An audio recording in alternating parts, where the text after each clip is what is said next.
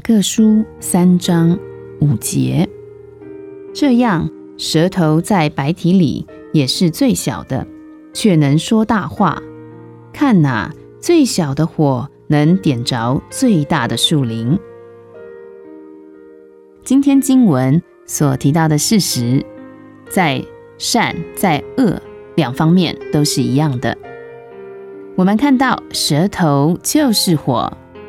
一句恶言可以点起一场大火来，小小的火点着了大树林，而成为难以扑灭的火。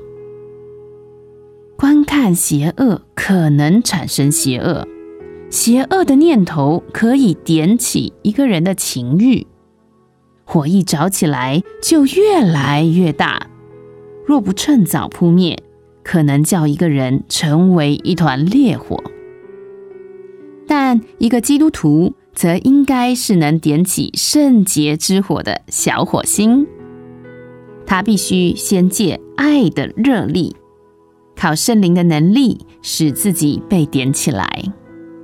星星之火可以使整个城市焚烧，最小的火花能引起一场大火。要紧的乃是我们要为主燃烧起来。